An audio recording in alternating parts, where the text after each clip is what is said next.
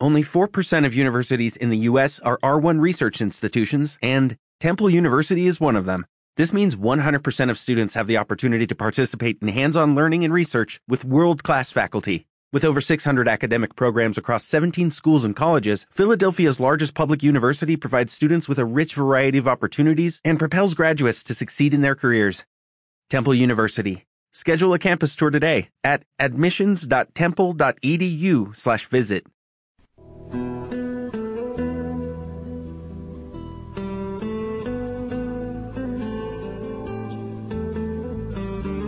Shalom.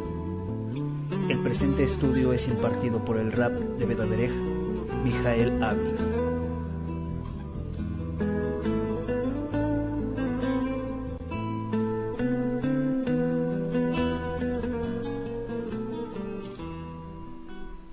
Shabbat Shalom, siguiendo con el mismo espíritu de la mañana, les saluda el rabino Mijael Ávila.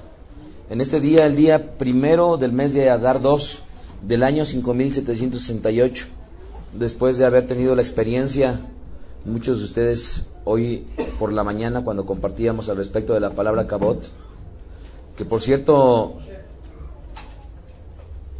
lo que compartí el día de hoy ya estaba grabado con anterioridad en el año 5763, por eso es que no lo grabé.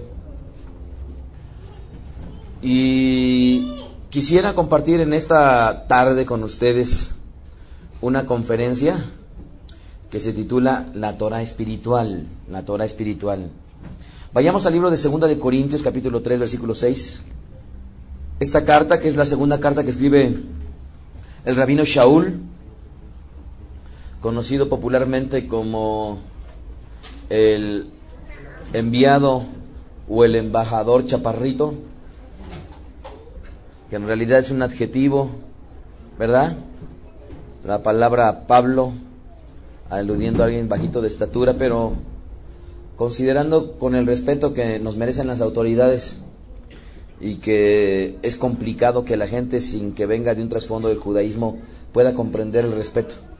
Es habitual que la gente que no tiene un trasfondo judío difícilmente puede considerar lo que es el respeto a las autoridades y son a las que me refiero. Y por ello es que en la medida que se avanza y se alcanza a percibir el, crecimiento de las personas es como uno efectivamente considera que sí están creciendo por la forma en cómo se van conduciendo en esta vida.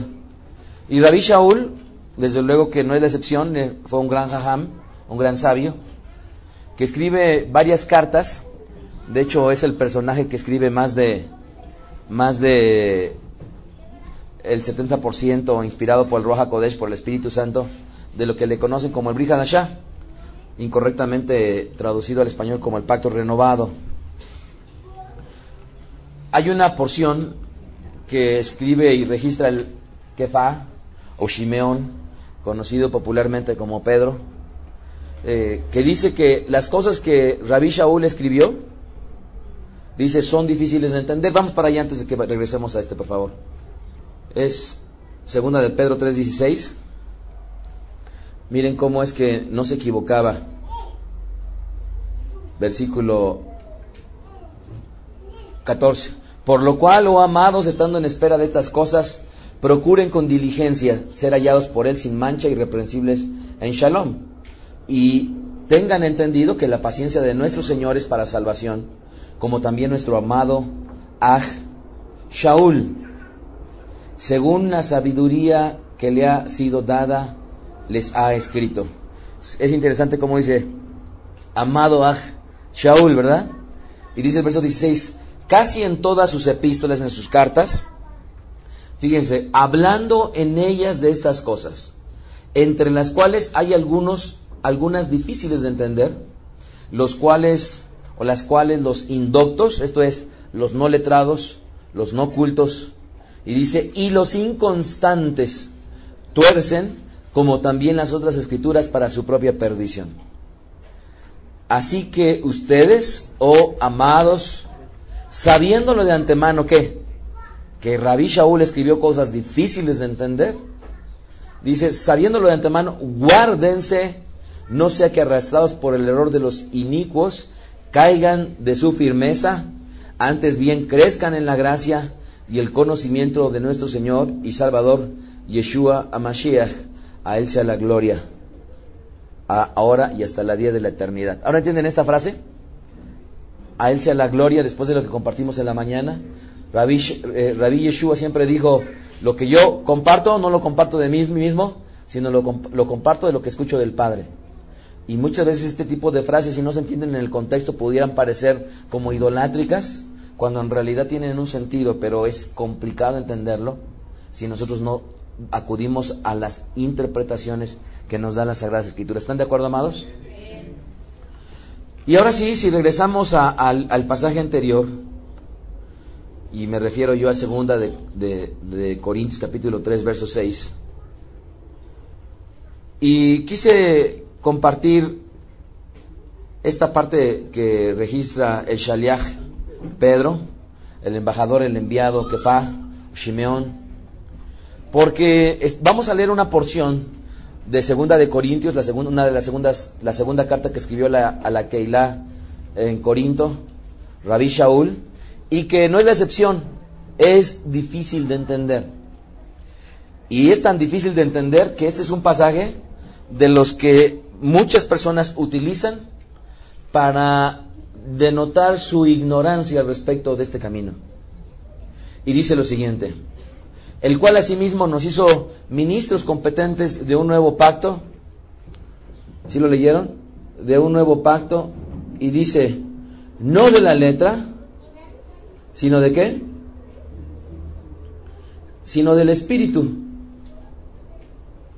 ¿Qué más?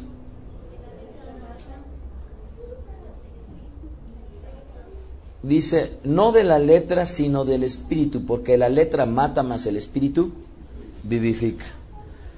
¿Qué habrá querido en realidad decir Rabbi Shaul con este pasaje?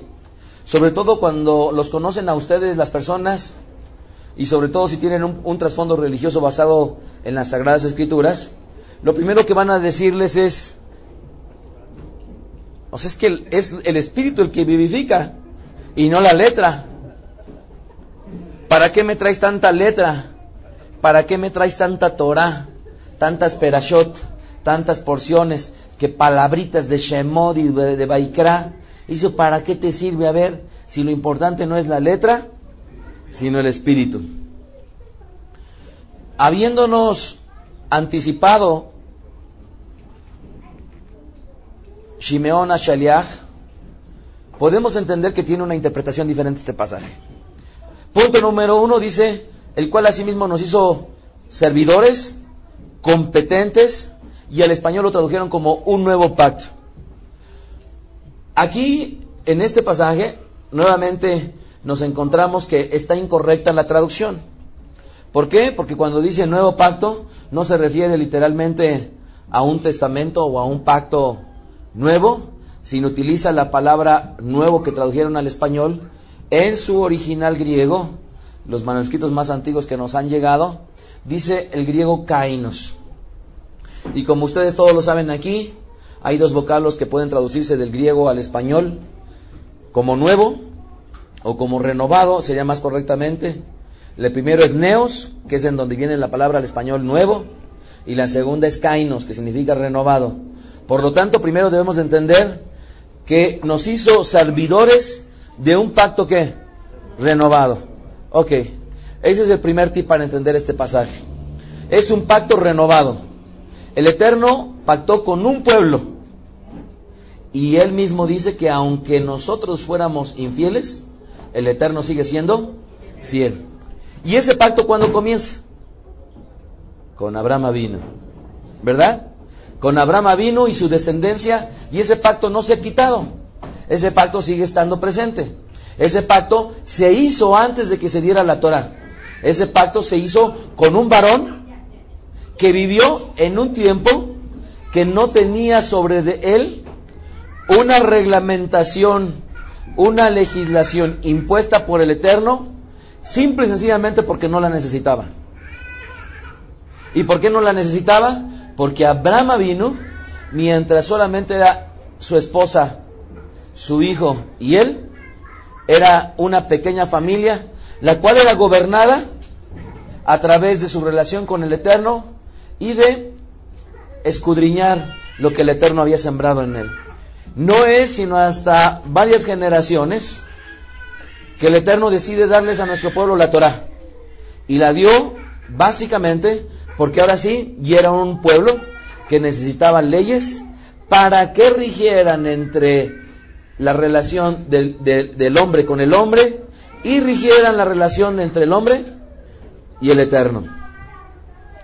Básicamente cualquier pueblo que diga que no tiene una reglamentación, una ley, o más correctamente traducido de Torah al español, una instrucción, amados, es un pueblo que vive en una anarquía. Y el vivir en una anarquía está implicando cada quien hacer lo que le venga en gana. Por lo tanto, está escribiendo Rabbi Shaul algo que es muy importante. Hay un pacto y ese pacto a través de Mashiach nos hemos hecho todos servidores de una renovación. ¿Pero a qué se refiere esta renovación? Dice ahí, una renovación no de la letra. ¿Qué acaso necesitábamos sacar otro caf, otra vitela, otro cuero para ahora reescribir la nueva Torah? No. Fíjense bien, nos ha hecho servidores competentes de un pacto renovado, no de la letra. La letra no necesitaba ser renovada. La letra sigue tan vigente en los tiempos de Moshe como en estos tiempos. ¿Correcto? Es importante para los que me están escuchando y se preguntarán, entonces, ¿por qué no se mata? ¿Por qué no se hace? Simple y sencillamente porque no existe un gobierno sustentado en las Sagradas Escrituras y desde luego otro factor importante es que no está en pie el Santo Templo. Pero cuando llega Mashiach, el gobierno del Eterno estará implementado y también el Santo Templo y por lo tanto volverá aquello que pensaban que ya no era vigente, desde luego, a tener un funcionamiento completo, total. Entendiendo que la letra no necesita más, porque está perfecta, está bonita, es suficiente. Instruye al hombre, vivifica el espíritu, corta hasta las coyunturas. ¿Se acuerdan ustedes de ese pasuk? Ese versículo es como una espada de dos filos. Lo, leíamos ahorita en el libro de, de Baikra, cuando comienza diciendo Baikra, y esta palabra termina con una lef más pequeña. Y dicen los hajamim que porque es la lef más pequeña de la palabra Baikra, y no se dieron cuenta, pero dicen que es debido a que esa, esa forma de referirse el Eterno a Moshe es la misma que utiliza el Eterno a los Malachim y alude justamente a la humildad de ese gran siervo que fue Moshe. Entonces, está tan bella desde que el Eterno la dio hasta esos tiempos. ¿Lo creen? Pues no, no lo creen. Otra vez, está tan bella desde que el Eterno le entregó a Moshe como hasta estos días. Es la misma versión. No hay variación. Y por ello es que entonces, dado que entendemos que somos servidores de, un, de competentes de un pacto renovado, no de la letra, porque no necesita ser reescrita, ¿qué sigue diciendo? Sino del espíritu. Porque la letra que dice, mata, ¿y qué más? Y el espíritu vivifica. ¿Qué quiere decir que la letra mata? La mayoría de la gente puede decir que las muchas letras nos están volviendo locos. ¿Verdad? Que el mucho estudio y que los vocablos y que las palabras en griego y en hebreo en realidad es poco sirve porque muy claramente lo dijo Rabbi Shaul que mata. Pues si efectivamente mata, ¿no sería una contradicción que toda palabra que sale de la boca del Eterno no regresará vacía? ¿Verá? Sería una contradicción. Por lo tanto, ¿qué quiere decir Rabbi Shaul con que el Espíritu vivifica? Está aludiendo justamente a lo que vino a hacer Rabbi Yeshua, a ponernos de forma práctica cómo se debe de vivir la Torah. Si alguien quisiera saber con exactitud cómo debo de vivir la Torah, leamos, estudiemos la vida de nuestro rabí Yeshua. ¿Por qué? Porque él vino con todo el conocimiento del Eterno, para ponerlo en práctica en medio de nosotros y demostrarnos cómo es que era efectivo y demostrarnos también cómo es que la letra en sí misma pudiera estarse considerando que sería lo valioso y no entender el espíritu que ella trae y conlleva. Si nosotros hablamos, hablamos, hablamos de amar al prójimo, la mayoría de la gente pudiera decir, como en otras ocasiones se los he dicho, es imposible, ¿verdad? No se puede. Estás loco. ¿Cómo me puedes decir que tú amas a tu prójimo? Y, eso y es el segundo mandamiento escritural. Y nosotros sí podremos decir, yo sí lo amo. ¿Cómo se lo demuestro? No robándole, no asesinándolo, no adulterando, no codiciando, no necesitas tu falso testimonio, etcétera, etcétera, etcétera. Cosas muy prácticas. Ya nos quitamos de nuestros buenos sentimientos y de la maravilla de nuestras palabras para aterrizarlo en un terreno bien práctico. ¿Quieres amar a tu prójimo? Simple y sencillamente conoce los lineamientos que están en la Torah y síguelos. Eso es amarlo. Ahora, entendiendo que hay algo mucho más profundo, la pregunta sería, ahora que les he tratado de explicar esto, demostrar que efectivamente la Torah es espiritual. Esto es, que detrás de una reglamentación del Eterno hay un espíritu. Y por eso es que en, las reglas, en los lineamientos, en, la, en, en el aspecto jurídico humano, la interpretación de las leyes siempre sigue un espíritu. Y un abogado puede ganar un litigio legal o puede perderlo. No nada más a través de lo que se lee en el texto, sino sobre todo a través del espíritu que hay detrás de esa ley. Y esto cualquier abogado lo podría entender. Vayamos ahora entonces a este estudio. Números 1034. Bamidbar 1034. Bamidbar 10:34 dice, y la nube del Eterno iba sobre de ellos de día desde que salieron del campamento, cuando el arca se movía. Moshe decía, levántate, oh Eterno, y sean dispersados tus enemigos, y huyan de tu presencia los que te aborrecen. Y cuando ella se detenía, decía, vuelve, oh Eterno, a los millares de millares de Israel. Al considerar este texto, amados, estamos hablando de un episodio en el cual nuestro pueblo había recibido la Torah. ¿Correcto o no? Pero ya estaba ellos desplazándose en medio del desierto y estaban haciendo sus pinitos. Ojo, es una palabra incorrecta decir pininos. Lo correcto es decir pinitos. ¿Correcto? Olvídense de lo que, de lo que muchas veces escuchan en, los medios. Entonces, el pueblo estaba haciendo sus pinitos. Era de párvulos todavía lo que ellos sabían de la Torah y estaban próximos a crecer. Y mientras, mientras ellos crecían, lo que el Eterno estaba haciendo es tomándolos de la mano y los sacaba a pasear. Y les decía, a ver, hazte para acá, así como tiene Sharet Israel, a Simha Efraín, lo pasa para acá, Va a pasar un señor enfrente de Simcha Efraín y, Simcha Efraín no le importa si, si lo están a punto de aplastar y entonces agarra Sharet Israel y lo mueve del lugar. ¿Verdad?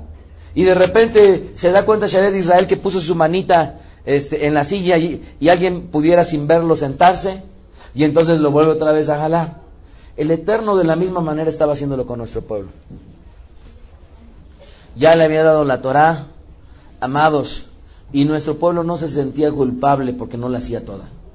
Nuestro pueblo no se sentía mal porque no estaba cumpliendo con todas las reglamentaciones y no se sentía mal porque se sabía todavía un niño en el conocimiento del Eterno. Y eso es algo que es importante que todos lo entiendan, amados.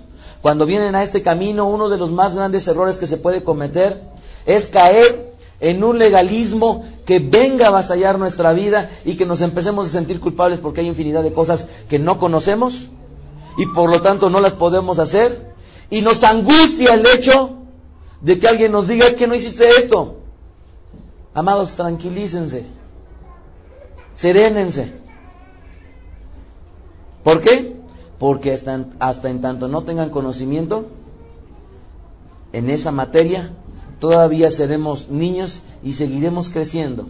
Y, el, y para llegar a ser un abogado, un arquitecto, un médico, ¿cuántos años se necesitan? No. Si le cuentas desde el kinder hasta, hasta, hasta exactamente, de kinder tres años, de primaria seis años, vamos nueve, de, de, secundaria otros tres, vamos doce, de preparatoria otros tres, vamos quince, y luego cinco más serían veinte, o dos más para ser un, un, médico con una especialidad serían, ¿cuántos? Veintidós años. Y eso, si llegases hasta la profesión. Ahora, si te vas a, a maestrías, si te vas a doctorados, ¿cuánto puedes todavía pasarte estudiando? Entonces, amados, serénense, tranquilícense, el conocimiento viene, pero no nos lo vamos a tener de la noche a la mañana, no vamos a ser perfectos de la noche a la mañana como quisiéramos, el Eterno conoce nuestro corazón, y aún detrás de los errores en nuestra ignorancia, reconozcamos que somos niños en muchas áreas. ¿Ok? Y al ser niños en muchas áreas, entonces vayamos en pos de la perfección, del camino, del conocimiento, para aplicarlo. Pero no nos preocupemos por aquello que no sabiendo, no lo podemos hacer de una manera correcta. Así que el Eterno traía a su pueblo de la mano y le decía, vente, muévete, párate, siéntate. Y le daba de comer inclusive en la boquita. Le bajó man y sin que ellos se fueran a trabajar como bebés los mantuvo. ¿Cuántos años, amados, el Eterno se tardó en estarlos instruyendo? ¿Cuántos? 40.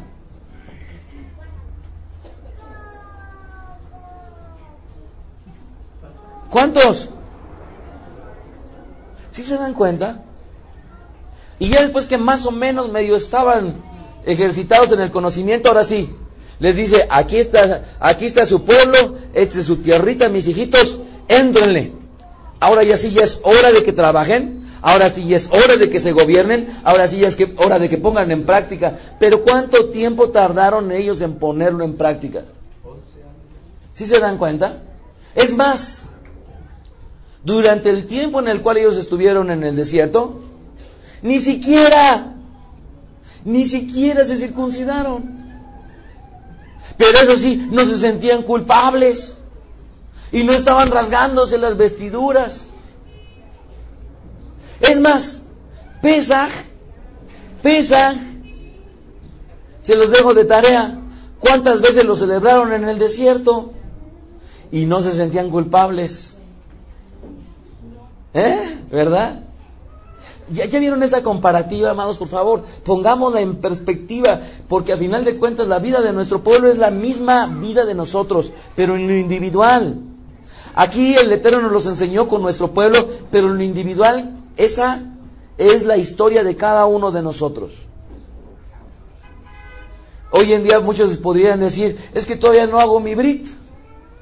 Bueno, pues ya lo entendiste, llegará el momento en que ya lo hagas y que no te hagas de lado y que lo vayas a hacer. Ya lo entendiste, Baruch Hashem, ya lo hiciste, ya estás caminando. Ah, pero también ya hiciste pesar, ya estás caminando. Ah, pero yo también hiciste, ya estás cacherizando la carne, ya estás caminando. Ah, pero ya estás, ya estás caminando, estás creciendo. No se sientan culpables, amados, por no hacer lo que ignoran. Por lo tanto, mientras el Eterno traía a su pueblo, lo que estaba persiguiendo era una cosa, la unidad. Primera de Corintios capítulo 13, versículo 8. Primera de Corintios 13, y dice ahí, el amor nunca deja de ser. ¿Por qué los llevé de la Torá y del desierto y de la nube y de la columna de fuego? Ahora llevarlos al amor. Vuelvo otra vez a regresar a los principios fundamentales. El amor es el primer, la primer mitzvah. Y le dice, el amor nunca deja de ser. Ya, punto. Dice, pero las profecías se acabarán. No que se hayan acabado, sino que se acabarán. Cesarán las lenguas del griego glosa y no dialectos. y la ciencia, el conocimiento se acabará. ¿Cuánto ha cambiado del siglo pasado y este la humanidad? Considerablemente. Es los años que más la humanidad ha avanzado en conocimiento. Pero ustedes se habían imaginado alguna vez que, esto va a acabar, el conocimiento acabará.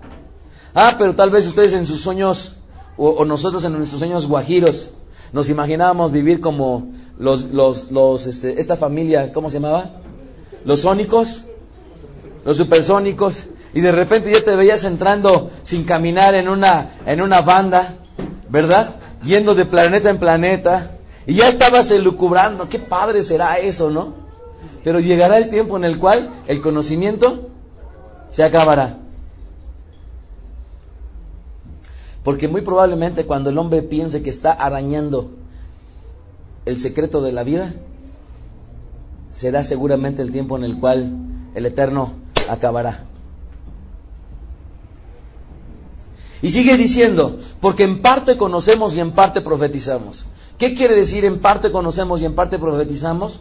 Bien amados, lo que nos es revelado por el Eterno está escrito en su palabra, la interpretación de ella, ahí está, estriba gran parte de los secretos que tiene el Eterno, pero ¿para quiénes son? Para nosotros, sus hijos. Y resta por descubrir muchos de ellos. Y pasarán los años, y cuántas veces volveremos a leer una perashá, y encontraremos cosas nuevas, y encontraremos cosas nuevas, y encontraremos cosas nuevas. Es más, lo que ya hayamos aprendido volveremos y encontraremos tal profundidad que no la habíamos apreciado la primera vez que nos detuvimos a estudiar. Y sigue diciendo, mas cuando venga lo perfecto, entonces lo que es en parte se acabará. Fíjense bien, ahorita necesitamos de la presencia del, Eterno a través de su gloria. Y vemos su Shekinah, vemos sus manifestaciones, pero eso es en parte. ¿Por qué no la tenemos con nosotros todo el tiempo? Porque es en parte. ¿Por qué nosotros no tenemos todo el conocimiento y tenemos nada más una parte? Porque todavía tenemos un camino por andar. Es una parte. Una parte tenemos, otra parte está por andar. Pero cuando estemos con el Eterno, ya no va a haber parte y parte. Esto es, ya no habrá un olama va y un olama se este mundo y el mundo por venir. Ya nada más será un gran Shabbat. Y entonces dice Rab Shaul algo muy interesante. Y pongan atención. Cuando yo era niño, hablaba como niño, pensaba como niño, juzgaba como niño. Mas cuando ya fui hombre, dejé lo que era de niño. ¡Ay! ¡Qué profundidad y a la vez qué sencillez! Si fuera un adulto, ¿ustedes creen que estuviera con nosotros, nos estaría hablando con ese tipo de frases, con ese tipo de, palabras? Pareciera como si Rab Shaul les estuviera hablando a niños. ¿Es, correcto o no? ¿Qué parte análoga está empleando para tratar de hacernos entender? Fíjense bien. Cuando yo era niño, hablaba como niño, pensaba como niño, juzgaba como niño, mas cuando ya fui hombre, dejé lo que era de niño. Llegará el momento de la perfección, llegará el momento en el cual estemos con el Eterno, llegará el momento en el cual las lágrimas se acaben, llegará el momento en el cual la soledad se acabe, y ahora ya no habrá llanto, ya no habrá tristeza, ya no habrá dolor, sino ya nada más será el todo y nosotros en el todo. Versículo 12, ahora vemos por espejo, oscuramente, mas entonces veremos cara a cara. Y ya dice alguien por ahí, es que yo tuve esa sensación de que vi esto y esto y esto, y sentí esto y esto y esto, y habrá otro, otro hombre u otra mujer del otro lado y diga, ah, ¿a poco sí viste eso? es que sentí que estaba calientito, ah, ¿de verdad? A mí se me hace que le inventan estas mujeres. Y sigue diciendo Rab Shaul, ahora conozco en parte, pero entonces conoceré cómo fui conocido. Qué interesante. Ahora conozco en parte, pero entonces conoceré cómo fui conocido. ¿Y cómo era conocido? Como niño. ¿Por qué? Porque la perfección llegaría hasta cuando estuviera en el todo. Verso 3. Y ahora permanecemos permanecen la fe, la esperanza y el amor. De estos tres, pero el mayor de ellos es el amor. Fíjense bien, la fe, la esperanza y el amor, pero el mayor de ellos, ¿cuál será? El amor. ¿Necesitaremos la fe cuando estemos con el Eterno? ¿Necesitaremos la esperanza cuando estemos con el Eterno? Por lo tanto, la aplicación de lo que aprendemos con la Torah, ¿cuánto de lo que aprendemos con la Torah cuando lleguemos con el Eterno ya no lo, lo necesitaremos?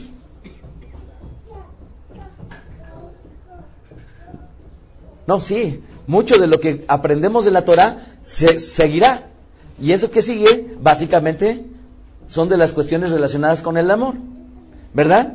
Pero hablar de esperanza, hablar inclusive de Muna, que vendría a ser el conocimiento de la palabra del Eterno, el creerlo y el después llevarlo a la práctica, pues ya no, ya no lo necesitaremos porque estaremos enteramente con Él. Él nos dirá y nosotros escucharemos y simple y sencillamente, ni modo que no le creamos, estamos con Él. Entonces, mucho de lo que hoy en día aprendemos, y en gran medida esto es una de las partes que no comparto con el judaísmo tradicional, y los respeto y los amamos, pero esta parte no la comparto. El hecho de que digan que van a estudiar todo el tiempo y van a estudiar todo el tiempo porque cuando llegue el Olama va. Sí, está muy bien, pero a final de cuentas, esa práctica que está encerrada en la Torah, ¿cuándo se va a llevar a la práctica? Si están las 24 horas del día metidos en la yeshiva. Y se deleitarán y harán, pero ¿cuándo viene ese sentido práctico de amar? ¿Cuándo viene ese sentido práctico de lo que es para este mundo?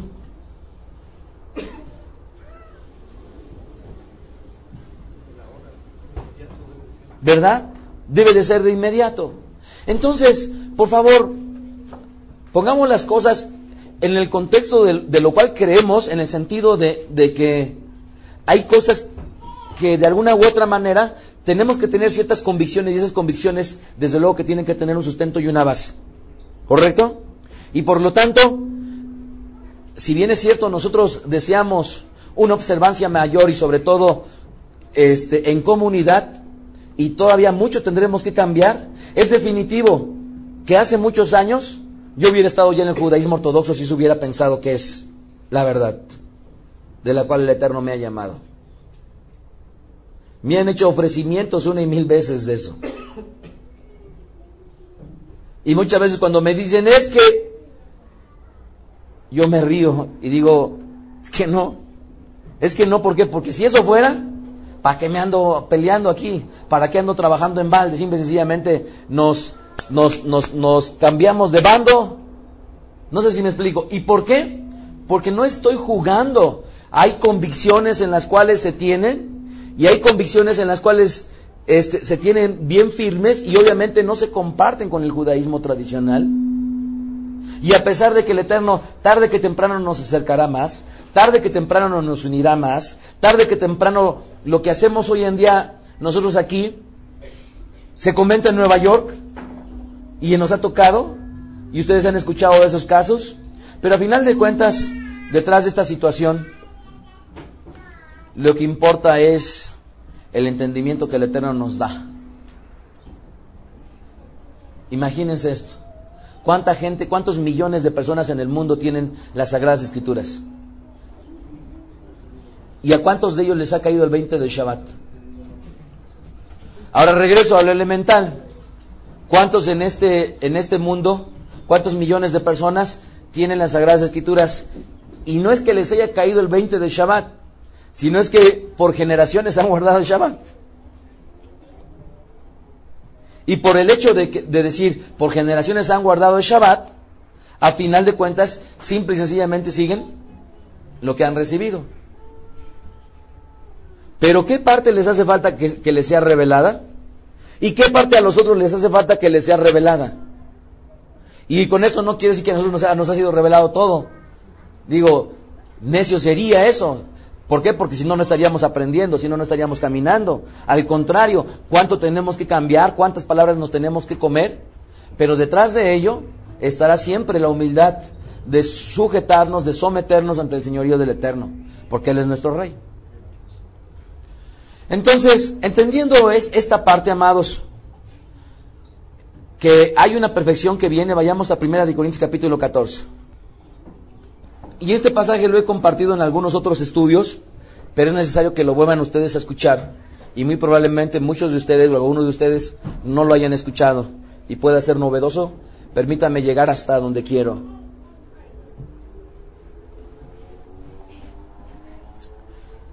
El capítulo 13, el, que le antecede, habla enteramente del amor. Y el capítulo 14, del amor, se va a ir ahora a cómo llevarlo a una práctica comunitaria.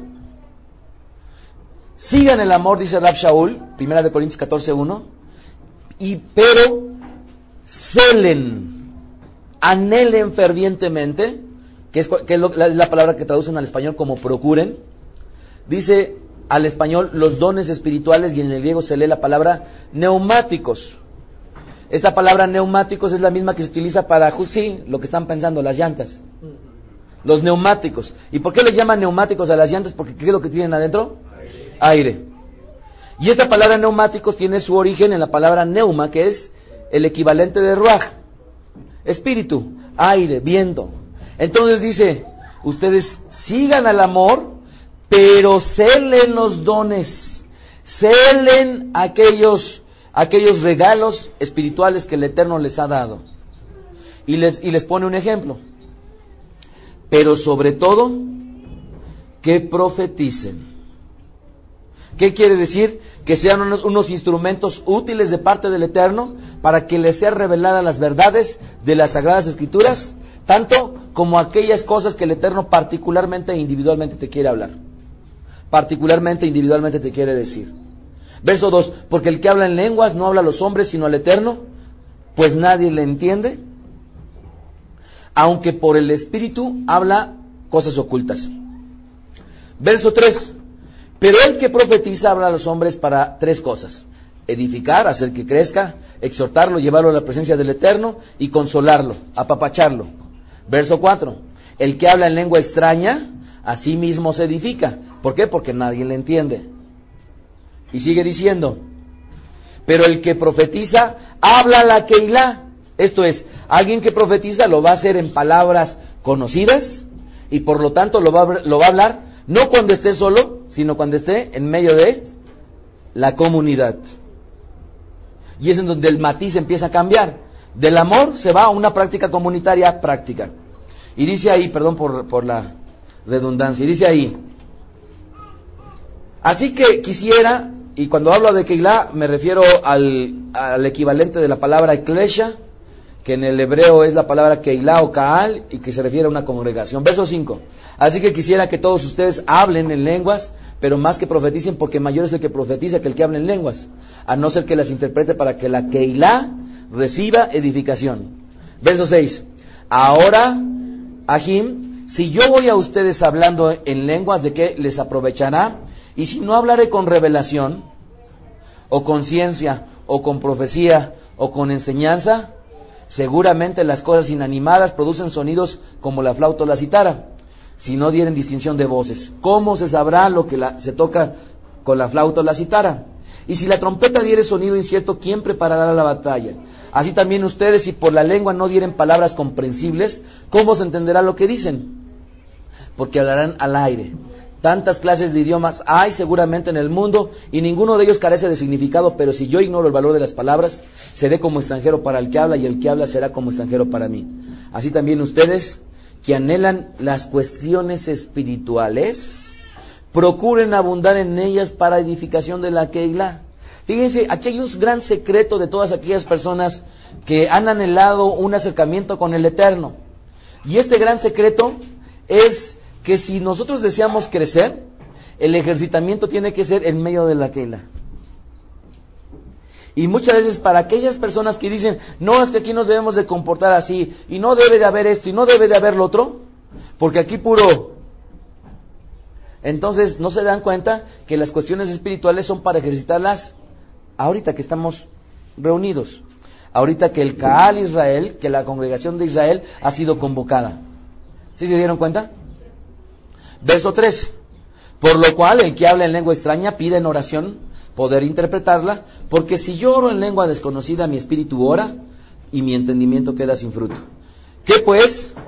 Oraré, dice ahí, oraré, que no es del griego proseuge, sino más bien es la palabra proseujomai, que dice, oraré en el espíritu, pero también oraré en el entendimiento. Cantaré en el espíritu, pero también cantaré en el entendimiento. Miren, amados, que cuando nosotros comenzamos el servicio con el nigún, con las melodías, en estricto sentido, amados, es un tipo de cántico que excede a nuestra mente y que es nuestro espíritu el que aflora para que nuestra carne se prepare. Y espero que así lo consideren. Esto es, cuando comenzamos con el nigún, con la melodía, que no es letra, sino solamente es eso, melodía, música, tarareos que vienen del fondo del, del corazón de aquella persona que fue inspirada y que desde luego para cada uno de nosotros el Eterno también puede dar. Y cuando esto sucede, amados, nos preparamos desde adentro hacia afuera. Esto es, desde nuestro espíritu, que lo entiende, a nuestra carne, que lo empieza a externar. Y una vez que hay esa compenetración entre el espíritu, que la mente no entiende, entonces es cuando comenzamos a sincronizarnos con la voluntad del Eterno y que mientras estemos en este, en este plano, en este Olam Abba, no podremos separar del todo la carne con el espíritu. Y sigue diciendo, entonces, oraré en el espíritu, pero oraré con el entendimiento. Cantaré con el espíritu, na, na, na, na, na, na. Y sigue diciendo, pero también cantaré con el entendimiento. Y empiezas a, a entonarla ya con el entendimiento. Y mucha gente cuando dice, ay, es que yo no entiendo el hebreo, y yo muchas veces me doy cuenta del, nivel espiritual que tienen las personas, porque hay personas que llegan y que no conocen, no tienen ningún, ninguna menor idea de lo que viene a ser una, un desenvolvimiento litúrgico en una sinagoga, pero cuando viene se va así como volando. ¿Cuántas veces a ustedes les sucedió o a alguien que conocen le sucedió que no, no sabían lo, a lo que se iban a enfrentar, pero después de escucharlo, dijeron, de aquí soy. De aquí soy. ¿Y fue el entendimiento? No, fue algo que los convenció que nada tiene que ver con la razón, sino que fue el complemento de lo que posteriormente haría el Eterno al darle su Torah y que los convenciera ahora con la razón. Y dice el verso 16, pero si bendice solo con el Espíritu, al que ocupa el lugar del simple oyente, como dirá el amén a tu verajá. Fíjense bien, ¿cómo dirá el amén a tu verajá? ¿Qué quiere decir el amén a tu bendición? Y todo amén, o la, gran mayoría de los amén, siempre incluirán Barujata Adonai. Bendito eres tú eterno. Y toda la Keilah responderá amén. ¿Cómo dirás el amén a un Barujata si en realidad no estás escuchando un Barujata? Y dice, pues no sabe lo que has dicho. Verso 17 porque tú a la verdad bien das gracias, pero el otro no es edificado. Doy gracias al Eterno, que hablo en lenguas más que todos ustedes. Esto es, Rabbi Shaul no nada más hablaba con el entendimiento, sino también hablaba con el espíritu. Pero en la Keilah prefiero hablar cinco palabras con mi entendimiento para enseñar también a otros que diez mil palabras en lengua desconocida. Ahim, no sean niños en el modo de pensar, sino sean niños en la malicia, pero maduros en el modo de pensar. Fíjense bien esto, en la Torah está escrito para aquellos que habían pensado que las leyes, perdón, que las lenguas eran un invento horripilante del llamado, del mal llamado Nuevo Testamento, ahorita nos, nos empieza a decir que efectivamente la Torah las corrobora.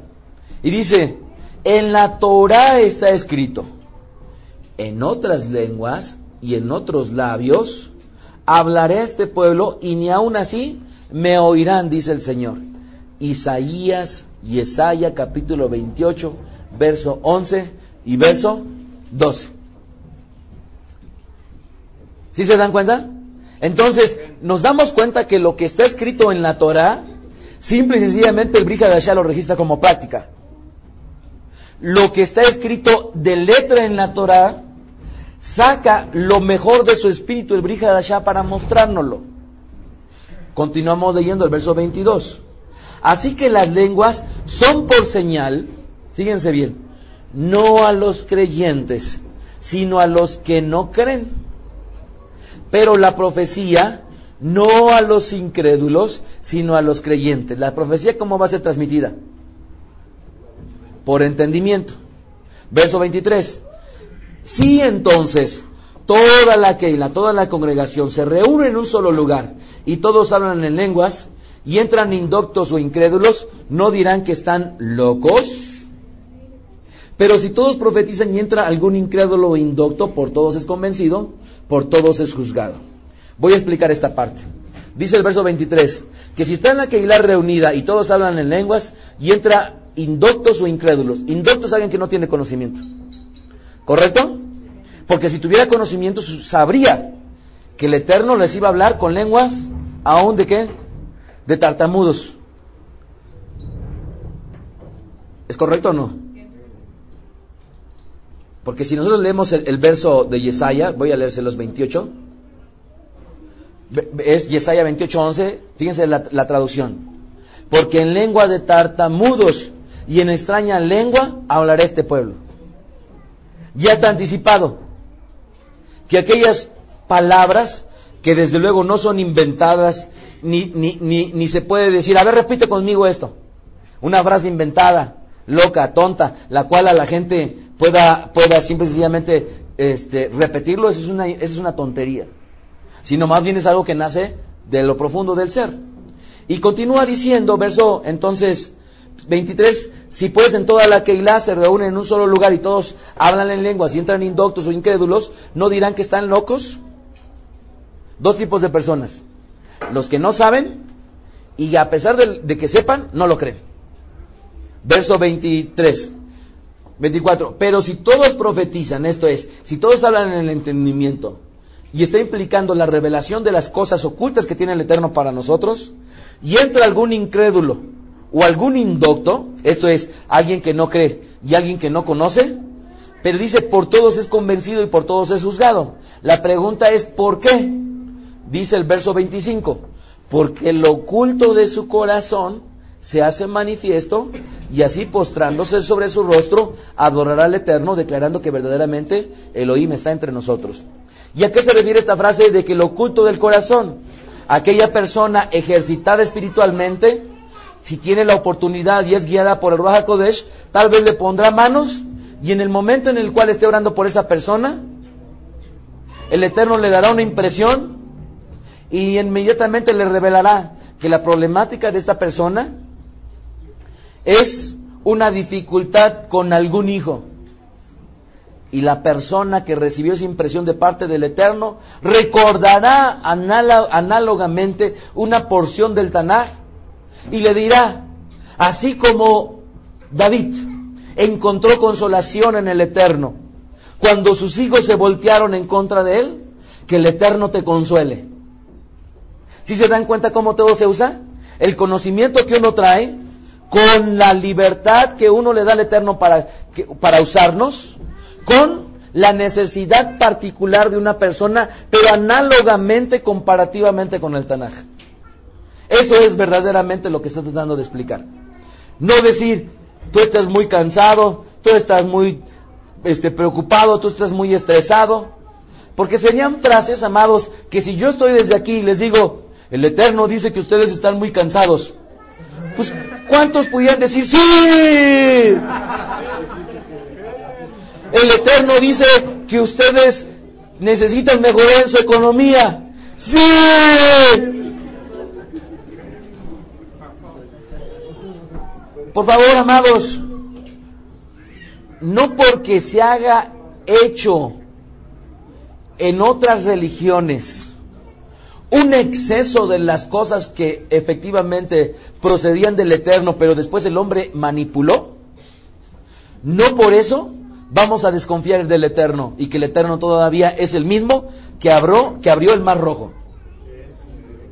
Porque esa es otra de las diferencias que tenemos con el judaísmo tradicional.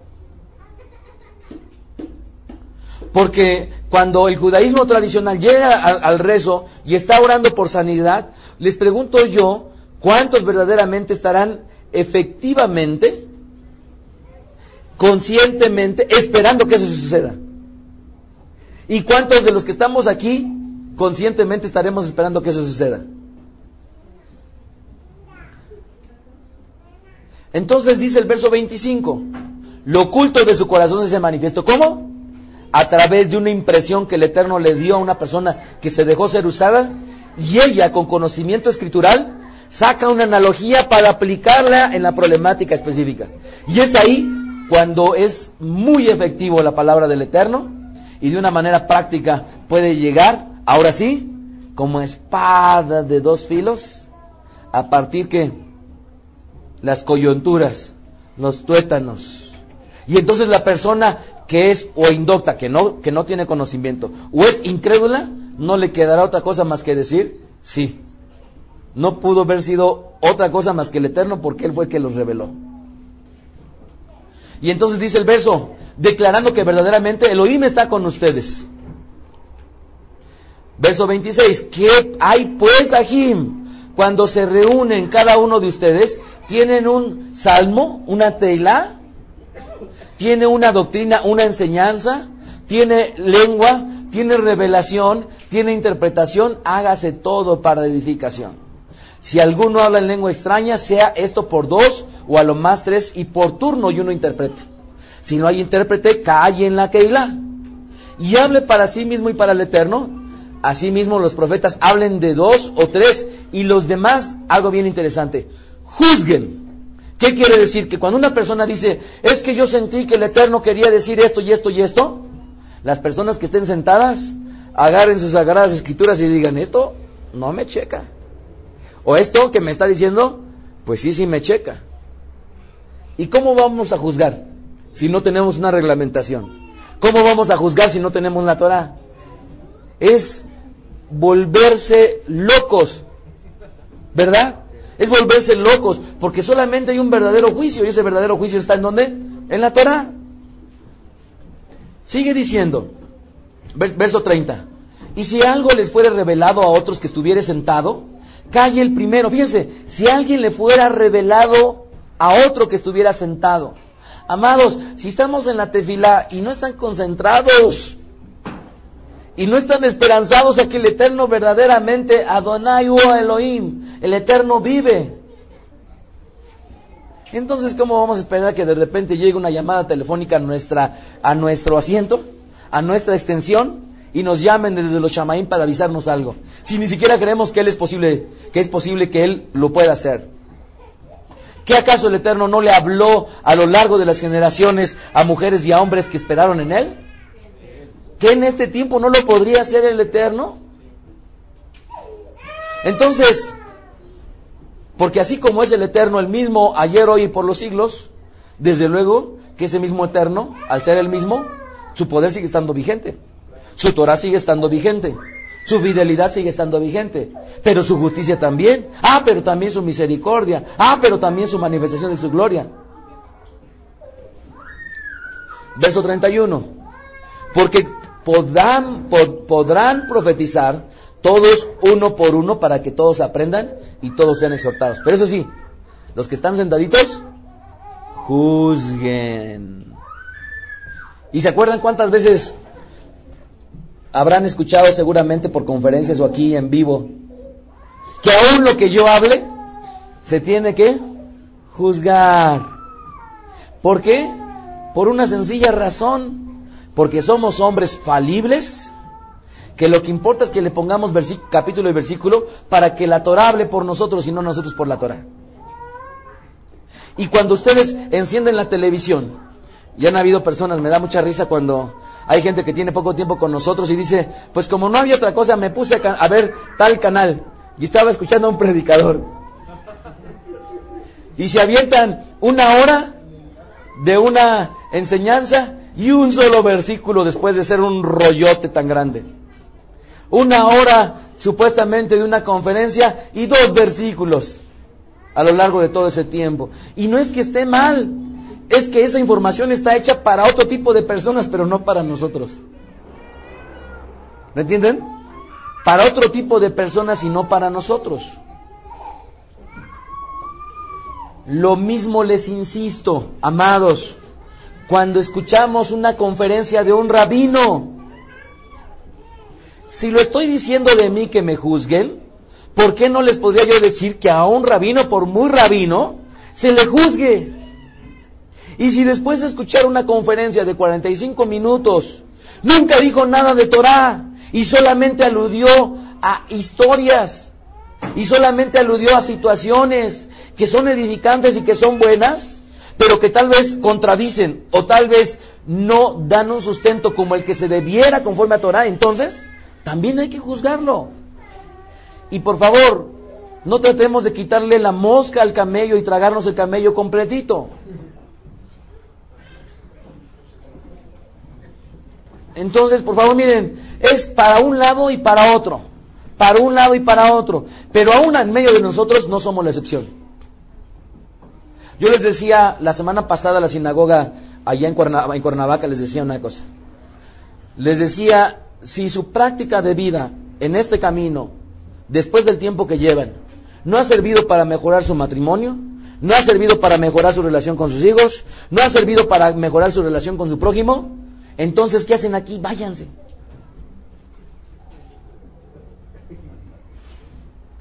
¿Por qué?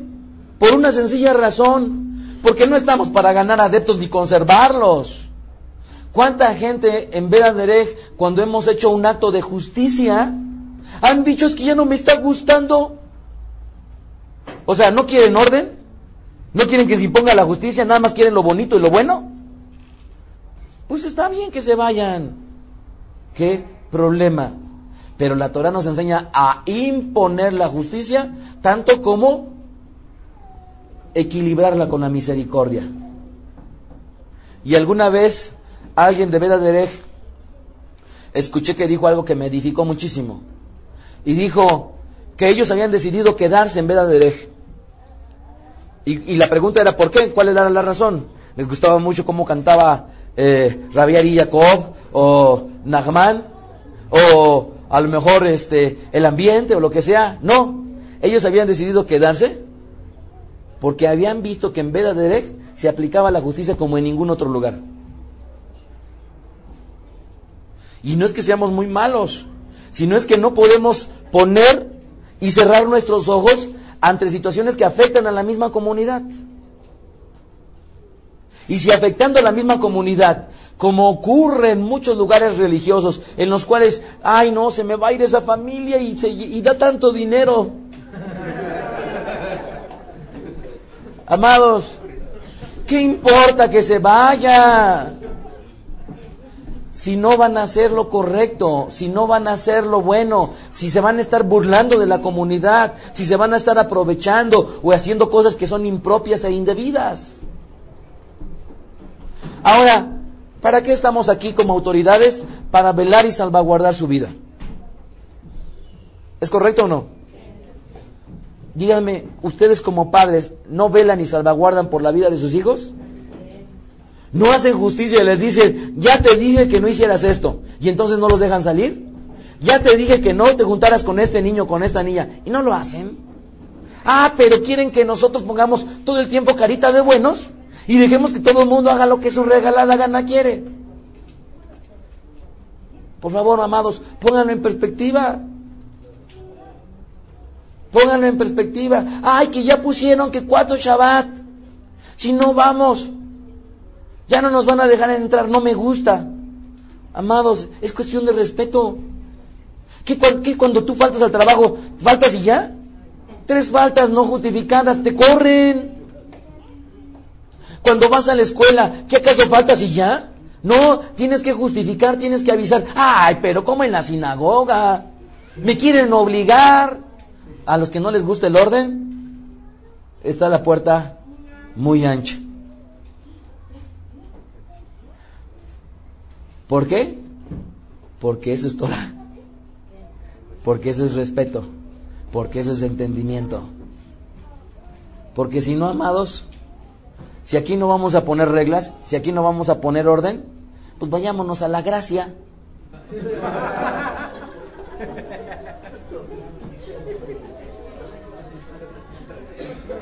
Ok, y permítanme, voy a terminar de, de, esta grabación y voy a comenzar con la segunda parte, ¿les parece?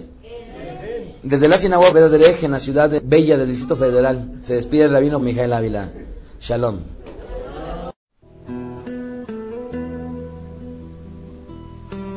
Escuchaste a Rab Mijael Ávila. Recuerda que puedes descargar sus podcasts de manera gratuita en el sitio vedaderej.com, ibox.com o iTunes. Síguenos en Twitter, arroba Bedaderej, y en Facebook, facebook.com diagonal Bedaderej y facebook.com diagonal.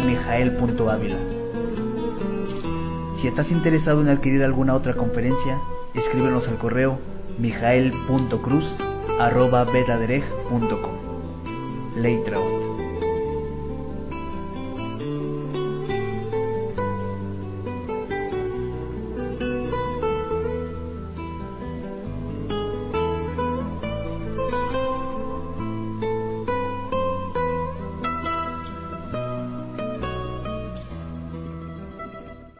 Waiting on a mm. tax return? Hopefully it ends up in your hands. Fraudulent tax returns due to identity theft increased by 30% in 2023. If you're in a bind this tax season, LifeLock can help. Our US-based restoration specialists are experts dedicated to helping solve your identity theft issues. And all LifeLock plans are backed by the Million Dollar Protection Package. So we'll reimburse you up to the limits of your plan if you lose money due to identity theft. Help protect your information this tax season with LifeLock. Save up to 25% your first year at LifeLock.com slash aware.